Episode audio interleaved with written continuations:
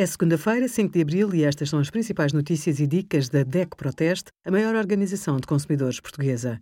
Hoje, em DECO.proteste.pt, sugerimos as alterações às regras do estado de emergência, as cidades portuguesas com mais qualidade de vida e a nossa campanha de combustível com desconto. Para quem não resiste aos doces da Páscoa, partilhamos alguns conselhos para eliminar as calorias em excesso. Se comer seis amêndoas de chocolate de leite, sugerimos uma caminhada de 42 minutos ou 50 minutos a aspirar. Caso opte por uma fatia de pão de ló cremoso, pode andar de bicicleta durante 28 minutos ou passear o cão durante 70 minutos.